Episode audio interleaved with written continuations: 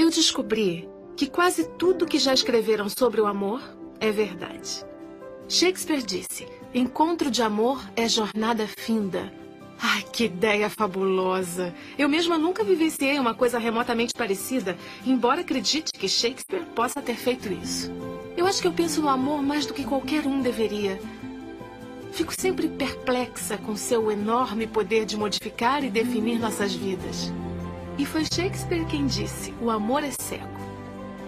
Isso é uma coisa da qual eu tenho certeza. O amor não tira férias.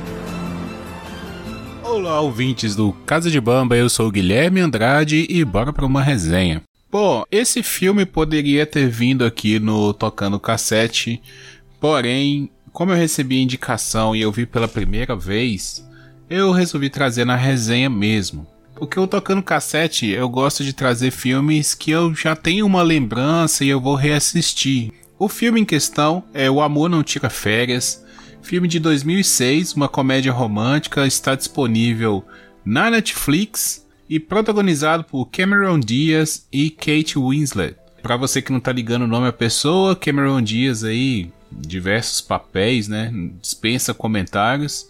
Kate Winslet é a nossa Rose lá de Titanic. Também conta aí com os coadjuvantes Jack Black e Jude Law. É, o que que é né, essa história? É um filme de comédia romântica, uma comédia romântica, podemos dizer assim, clássica naquilo que a gente tem de comédia romântica. É um casal que se apaixona, eles né, tentam ali conviver, aprender a, a gostar um do outro, mas eles têm um conflito e acabam que não vão poder ficar juntos, mas no final das contas é, encontram uma solução e ficam juntos, né? Tem o seu final feliz ali. Porém, esse filme ele tem um algo a mais porque ele conta a história de duas mulheres. A Cameron Diaz faz o papel da Amanda e a Kate Winslet faz o papel da Iris. A Iris é uma inglesa, né, vive ali próxima de Londres e a Cameron Diaz, a Amanda, é uma americana, vive em Los Angeles.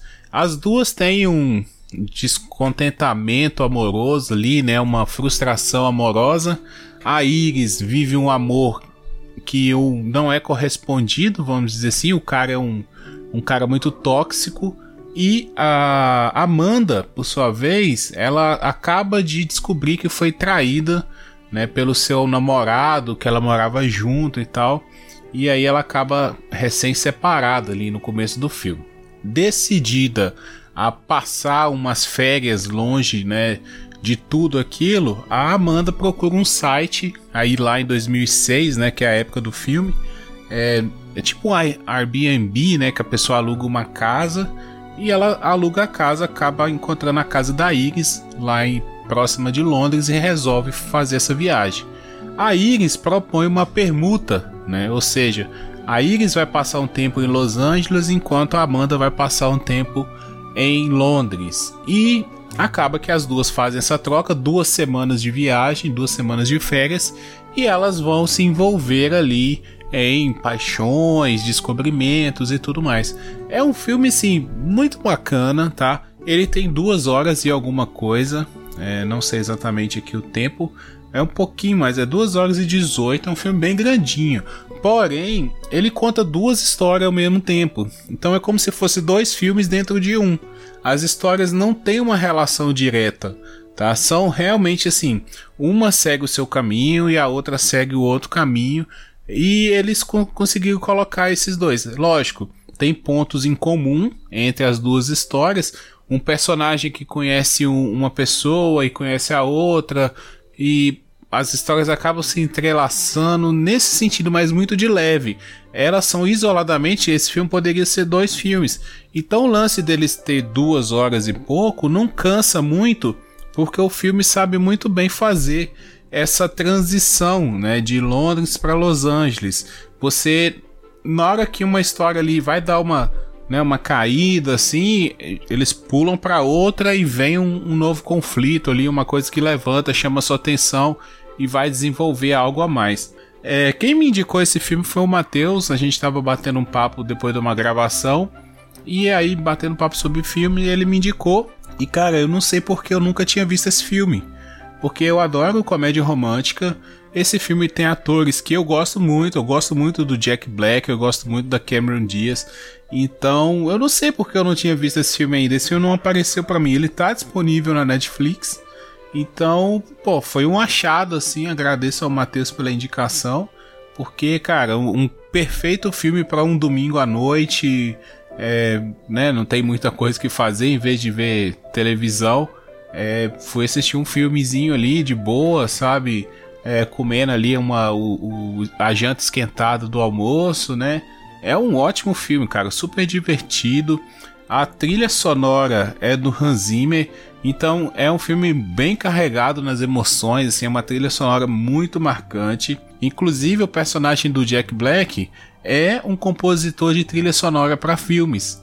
Então o, o, o filme ele navega por essa por essa área ali da produção de cinema. Ele também faz um pouco de uma homenagem a outros filmes, a atores, a roteiristas.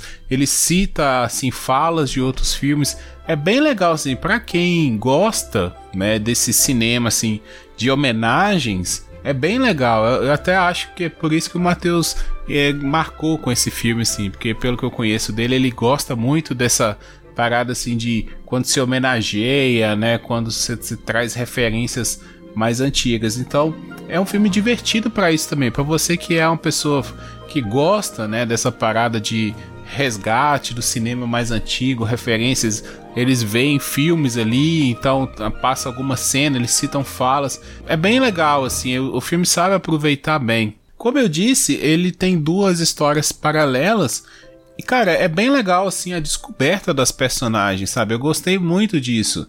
Porque uma é aquela pessoa assim bem agitada e ela acaba assim entrando numa certa paz que ela não estava confortável, sabe? Ela descobre que às vezes a vida não precisa ser tão acelerada.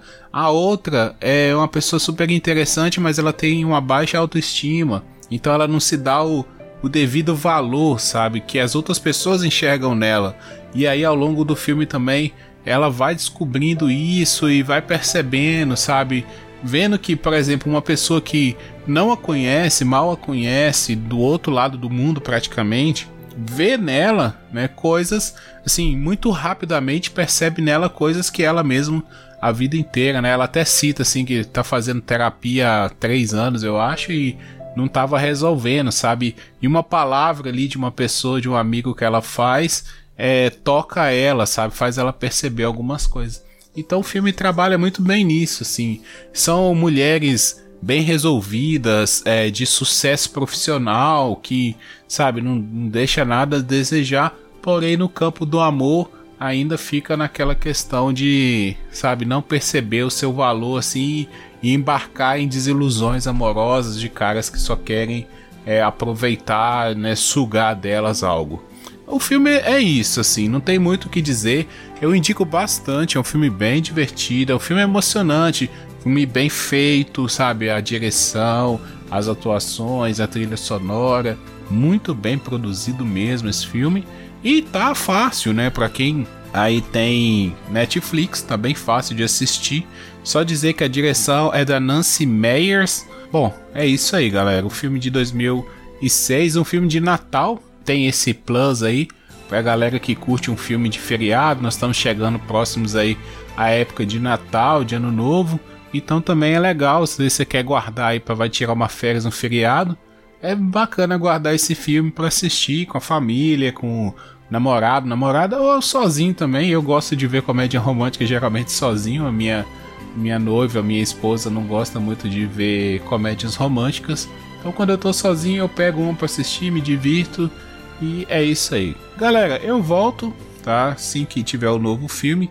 Como eu sempre digo, quem quiser indicar algum filme é só me procurar lá no Twitter, Guiande8. E eu volto até mais. Um abraço, tchau, tchau. Aproveitem o filme e valeu!